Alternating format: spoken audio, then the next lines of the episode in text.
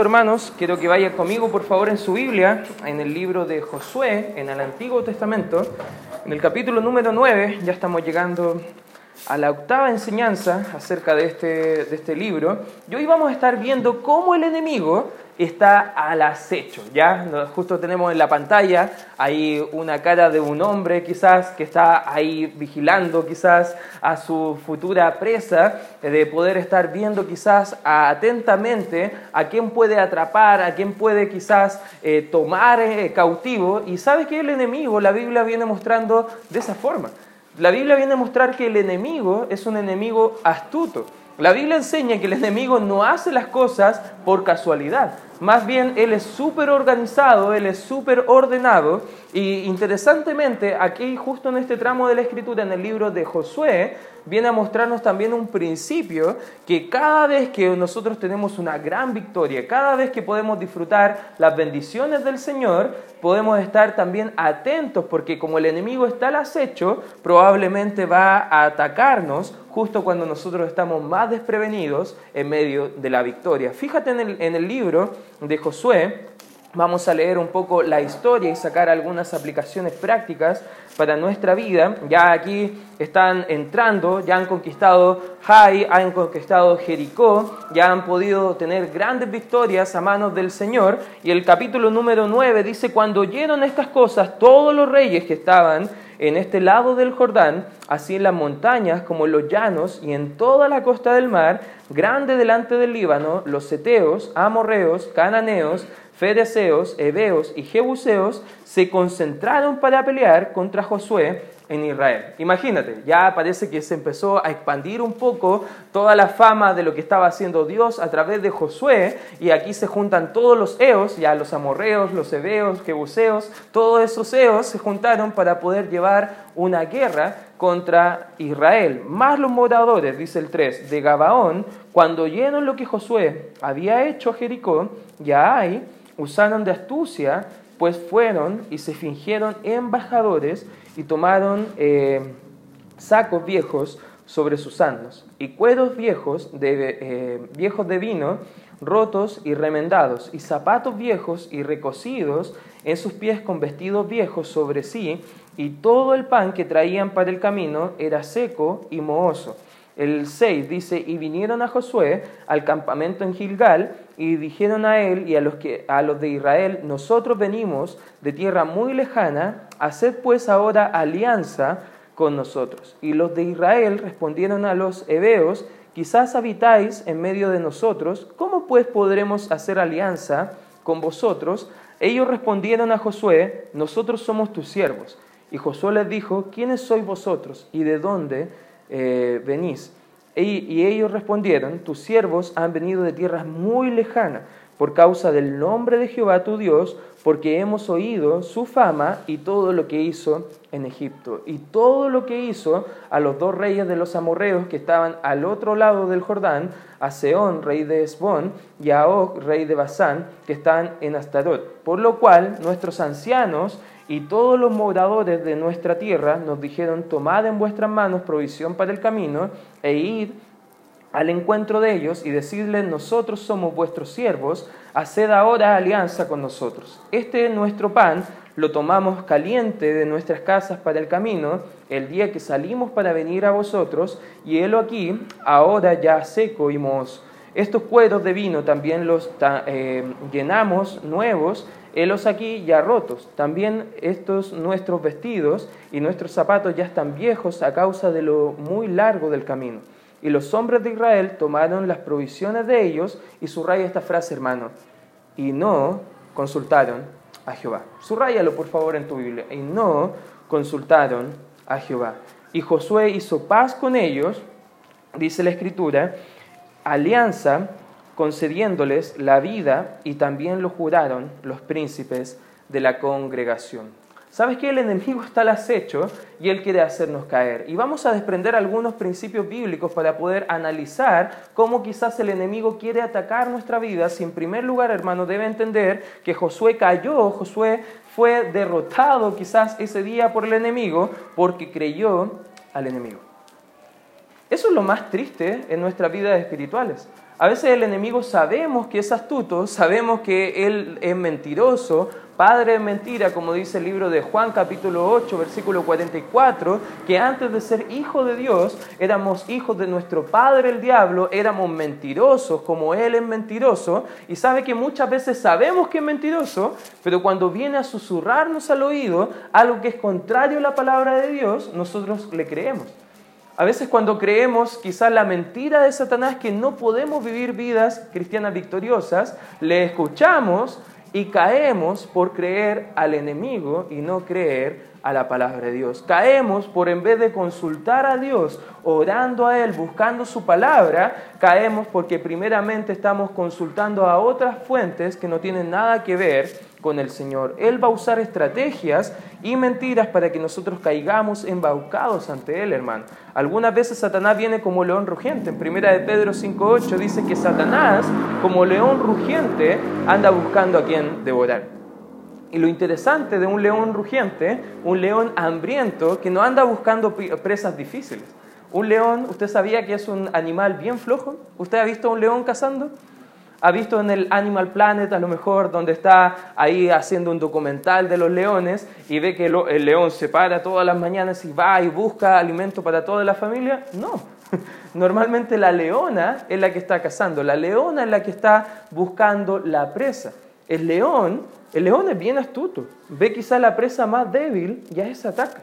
Y Satanás es de esa forma a veces ve nuestras vidas, ve que no estamos consultando tanto al Señor, ve que a lo mejor hemos descuidado nuestro tiempo devocional, a lo mejor hemos descuidado la lectura de la palabra de Dios y Él como león rugiente, astuto, anda buscando a quien devorar. A veces viene como una serpiente engañosa, como dice 2 de Corintios capítulo 11 versículo 3, que Satanás, que la serpiente con su astucia confundió a Eva, engañó a Eva para que todo fuera desastroso en el plan que Dios ideó, pero ahí estaba el enemigo. Satanás es astuto y padre de mentira. Ahora, interesantemente, acá en este tramo de la escritura podemos ver algunas cualidades que son de Satanás, pero que los moradores de Gabaón estaban empleando para engañar a Josué. Por ejemplo, ellos usaron la astucia, tal como el diablo usa la astucia para hacernos caer. Versículo 4, fíjate lo que dice la escritura. Usaron de, ¿qué dice?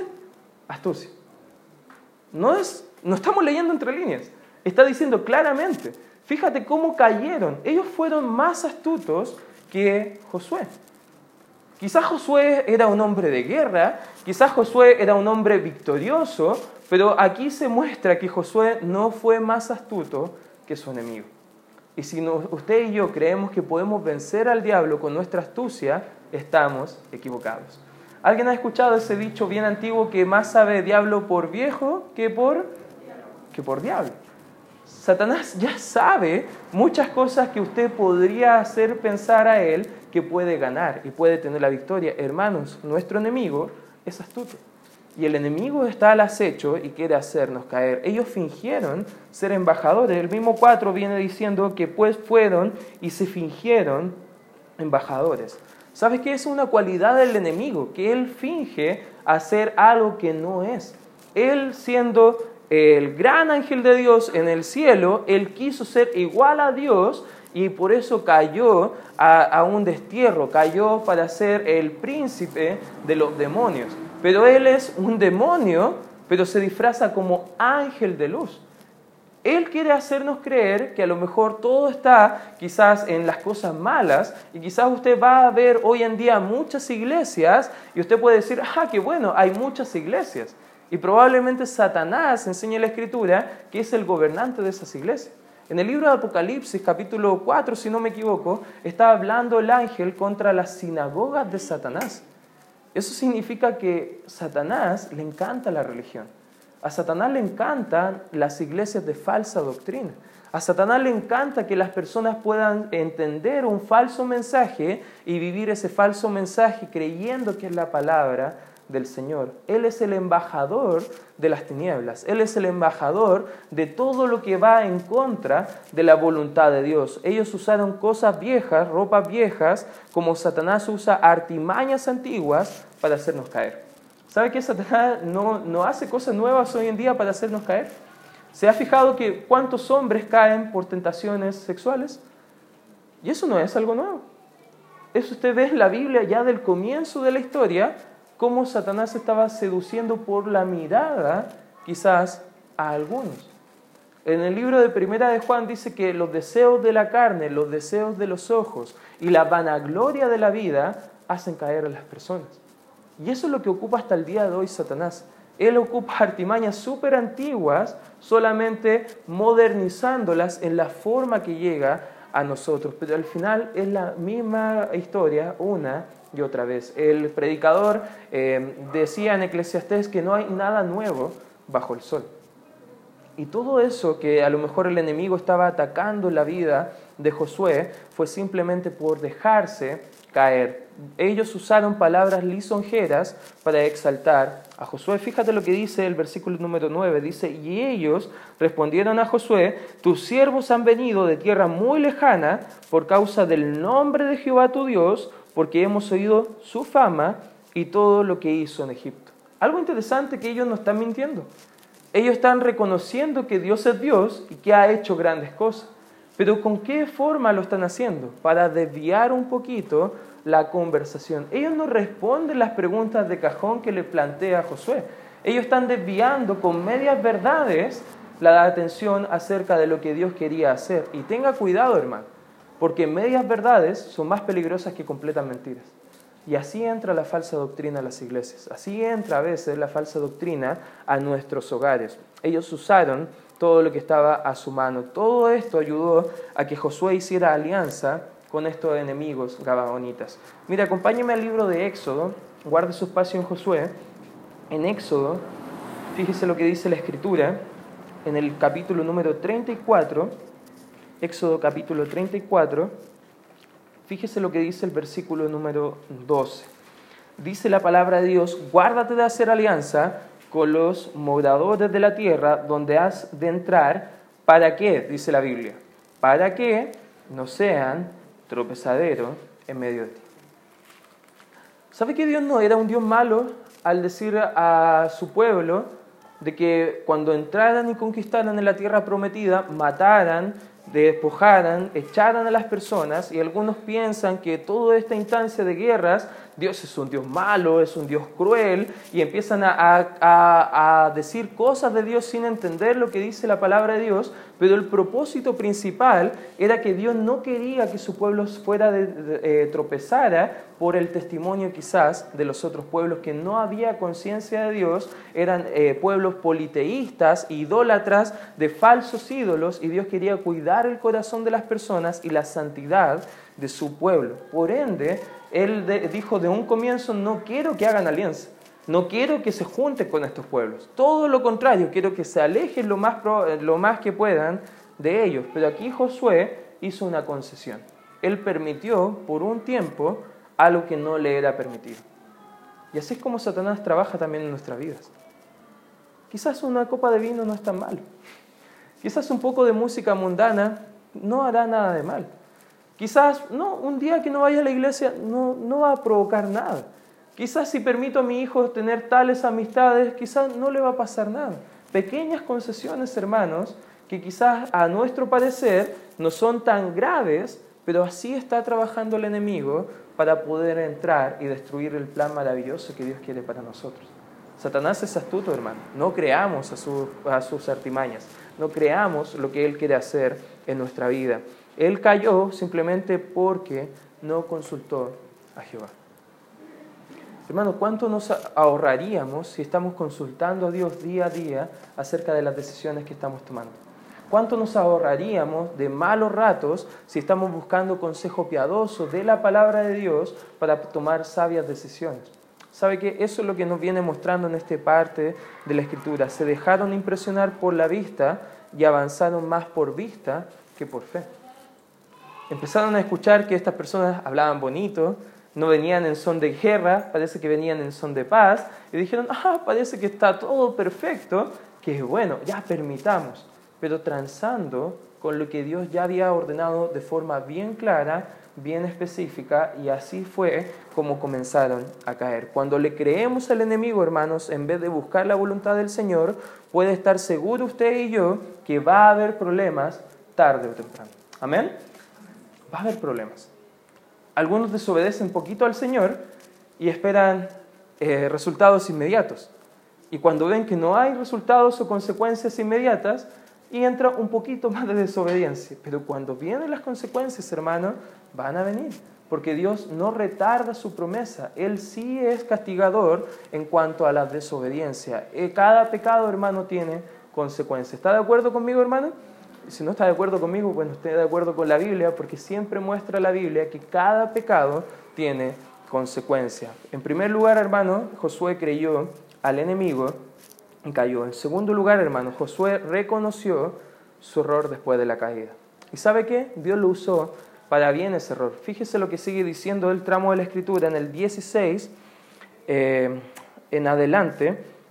Dice la escritura, pasados tres días después que hicieron alianza con ellos, oyeron que eran sus vecinos y que habitaban en medio de ellos. Y salieron los hijos de Israel, y al tercer día llegaron a las ciudades de ellos, y sus ciudades eran Gabaón, Cafira, Beerot y Kiriat, Kiriat Jeraim. Es un poco complicado estos nombres de la Biblia. Ya si quiere ir a una de esas ciudades, vaya con algo para tomar de agua porque se le va a enredar la lengua si los quiere pronunciar. Ahí dice el 18, y no los mataron los hijos de Israel por cuanto los príncipes de las congregaciones le habían jurado por el nombre de Jehová por Jehová, el Dios de Israel, y toda la congregación murmuraba contra los príncipes. Fíjate lo que pasó acá.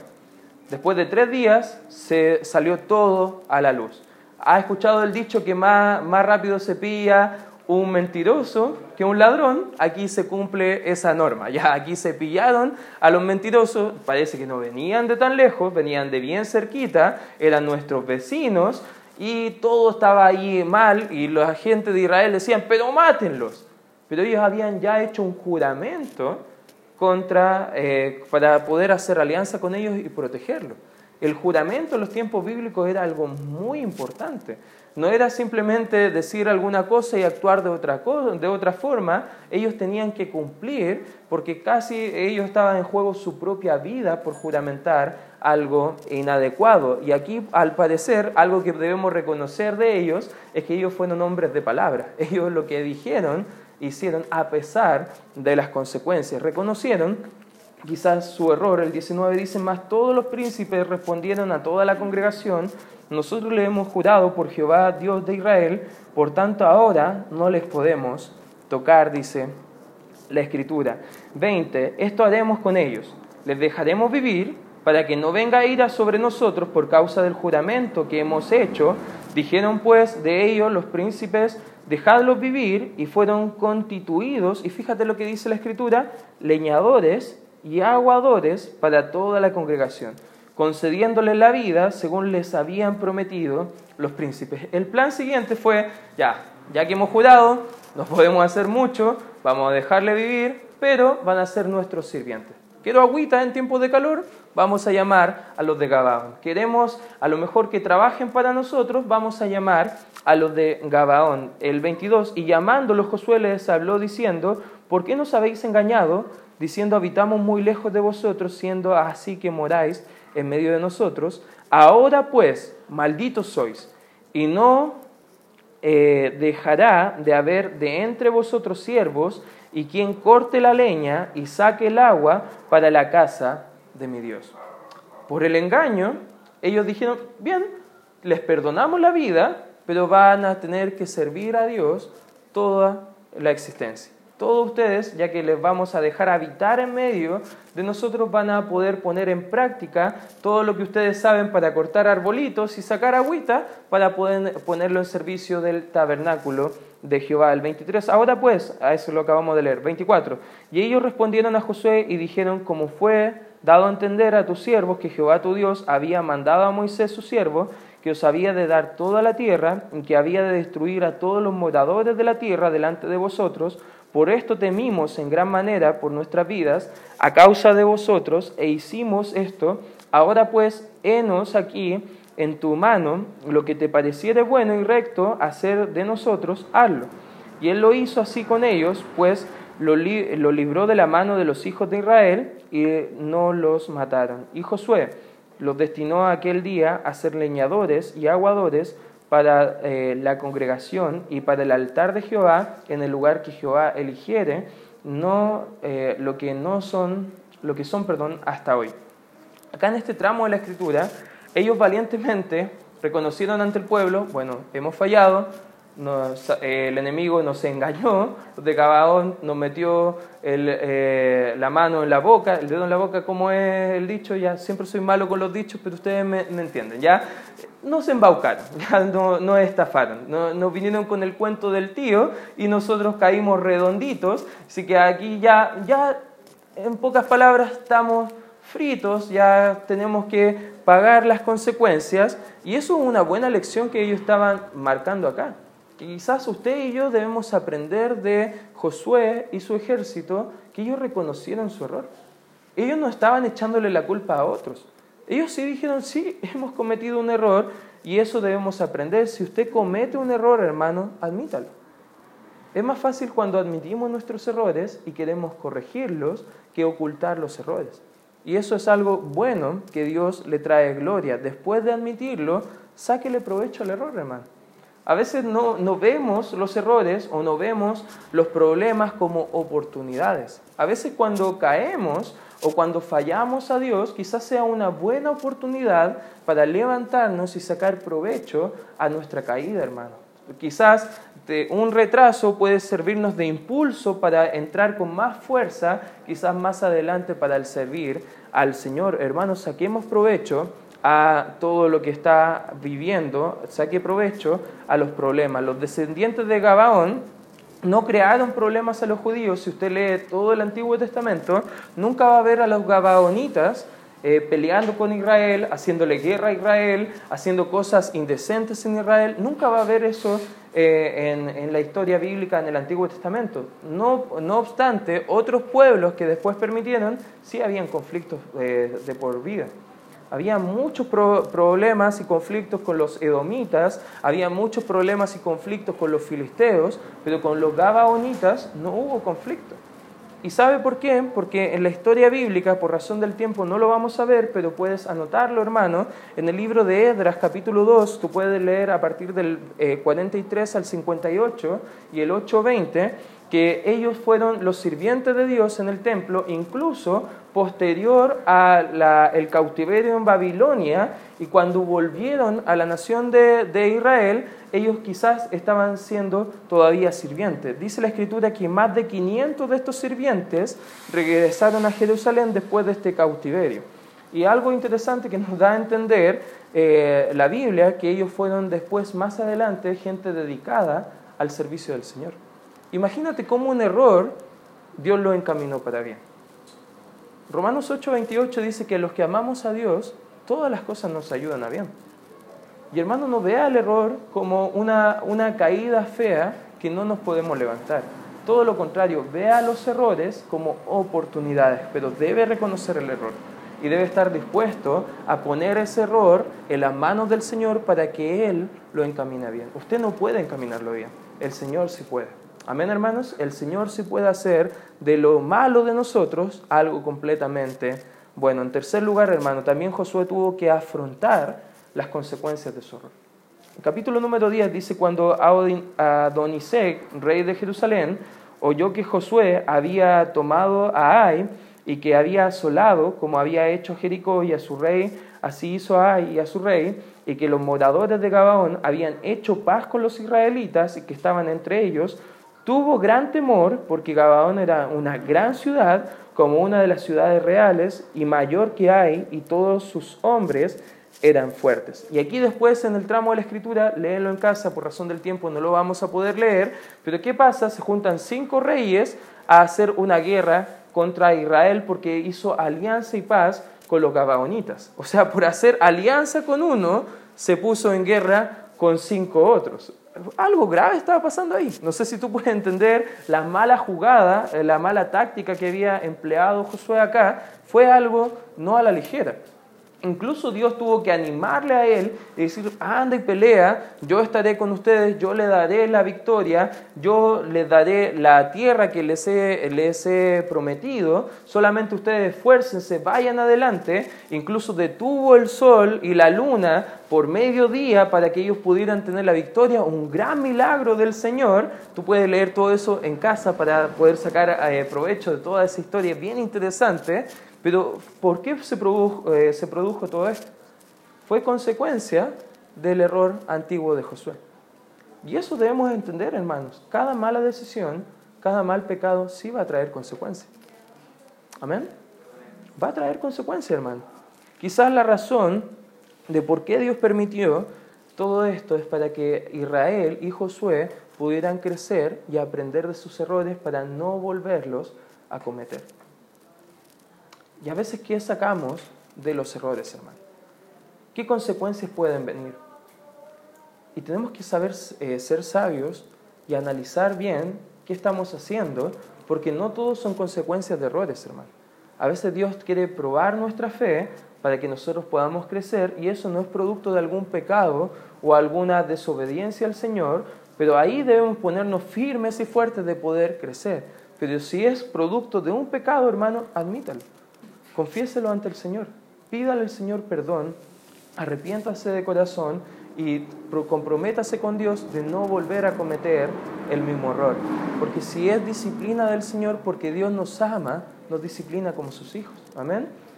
¿Y cómo nos disciplina? No va a venir con palos, hermano, pero sí va a venir con consecuencias y consecuencias directas a nuestra desobediencia. ¿Cuál fue la consecuencia del error? Bueno, fue simplemente combatir con otras personas. Alguien definió el éxito como el arte de cometer errores cuando nadie está mirando. Una definición bien interesante, pero una mejor definición es esta, es el arte de ver la victoria donde otras personas solamente ven derrota. Cuando usted se sienta derrotado, hermano, no vea la derrota como algo eterno. Véalo como algo temporal, porque Dios transforma nuestras derrotas en victorias para su gloria. Él transforma nuestros errores y pecados en algo bueno para su progreso y para su gloria. Recuerda, hermano, a los que amamos a Dios, todas las cosas nos ayudan a, ver, a bien. Como Josué pudo vencer a la tentación, bueno, simplemente en la batalla pudo vencer por tres factores. Uno, Josué se aferró a la promesa divina del Señor. aquí en el capítulo 10, fíjate lo que dice el 9, y Josué vino a ellos de repente, habiendo subido toda la noche desde Gilgal, y Jehová lo llenó de consternación delante de Israel y lo hirió con gran mortandad en Gabaón y lo siguió por el camino que sube de Bet Orón y lo hirió hasta Aseca y Maceda. Y mientras iban huyendo de los israelitas, a la bajada de Bet Orón, Jehová arrojó desde el cielo grandes piedras sobre ellos hasta Aseca, y murieron, y fueron más los que murieron por las piedras de granizo que los hijos de Israel mataron a espada. Fíjate lo que hizo Dios. Casi ellos ni estaban peleando y Dios le estaba dando la victoria. Casi ellos ni siquiera estaban peleando sus propias batallas. Y eso debemos hacer nosotros, hermanos. No debemos estar dispuestos a nosotros pelear por nuestra propia cuenta. Debemos dejar las batallas al Señor. Amén. Debemos permitirle a Él cambiar a las personas que nosotros no podemos cambiar. A veces nos frustramos, hermano. Quizás cuántas veces te has frustrado con tu cónyuge esperando que Él cambie. Pero hermano, no puedes hacer cambiar a tu cónyuge, pero el Señor se puede. Amén. Solamente tú puedes eh, entender que tú sí puedes tomar decisiones, cambiar para la gloria del Señor y dejarle los resultados al Señor, dejarle las consecuencias a Él. Dejarle todo en sus manos, hermanos. Dios transforma lo malo en bueno. Él empleó una buena estrategia, invocó al Señor en oración y el Señor le respondió deteniendo el sol y dando granizo para darle la victoria. Lecciones prácticas y con esto terminamos, hermanos. Debemos estar atentos a los ataques del enemigo y velar siempre en oración para que no nos engañen. Amén. Esa es una lección espiritual que vemos en el Nuevo Testamento, que debemos estar siempre atentos, velando en oración. No esperando que otros eh, trabajen por nosotros, no, es, es responsabilidad de cada uno, hermano. No es responsabilidad de su esposa, hermano, el estar orando. Es responsabilidad suya estar orando por la familia. Amén. Es responsabilidad de cada uno de nosotros varones en poder velar y cuidar la integridad de nuestras familias. Debemos estar atentos porque el enemigo quiere meter con su astucia sus artimañas en nuestra vida. En segundo lugar, hermanos, también necesitamos andar por fe y no por vista. Confiemos en el Señor. No vea las circunstancias, vea lo que Dios puede hacer a pesar de esas circunstancias. Amén. Eso es algo que también podemos desprender de lo que acabamos de leer. En tercer lugar, hermano, cuidémonos de tomar decisiones erróneas y comprometiéndonos en alianzas peligrosas con el enemigo. Cuidado con las decisiones, hermano. Pequeñas decisiones pueden provocar grandes eh, consecuencias en nuestra vida. Por ende, debemos tener cuidado con qué decisiones estamos tomando. Y en cuarto y último lugar, hermano, también Dios puede tomar aún nuestros errores y convertirlos en bendiciones para su gloria. Y eso debe animarte, hermano. Debe animarte porque a pesar de nuestros esfuerzos imperfectos de glorificarle a Él, Él ocupa esos esfuerzos imperfectos para poder traer toda la gloria a su nombre y poder transmitir también ese nombre maravilloso para que más personas puedan confiar en Él. Y si podemos examinar nuestra vida, debemos tener quizás algo en mente al salir de este lugar. Hermano, tenga cuidado con el enemigo. Amén. Tenga cuidado que está escuchando en televisión. Tenga cuidado de lo que está viendo en internet.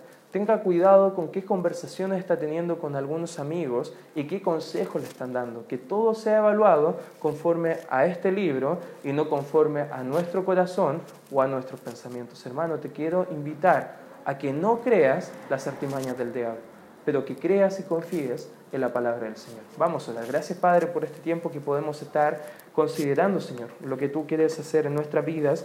Y te ruego y te pido, Señor, que tú nos ayudes a poder ser hombres y mujeres astutos, Señor, no en nuestra propia astucia, sino que sabios en tu palabra, Señor, y poder obedecerte a pesar de nuestras circunstancias, Señor, a pesar de nuestros enemigos, a pesar del ataque del enemigo, porque sabemos que somos más que vencedores por medio de ti que nos amaste, Señor.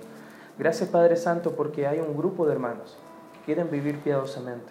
Hay un grupo de hermanos que están acá reunidos, Señor, que quieren buscar la santidad y agradar tu santo nombre. Hay un grupo de hermanos que quieren honrarte con sus decisiones y con su vida, Señor.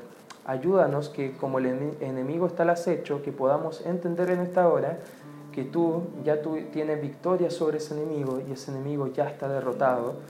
Y lo único que puede hacer, Señor, es que no disfrutemos la herencia que tenemos en ti.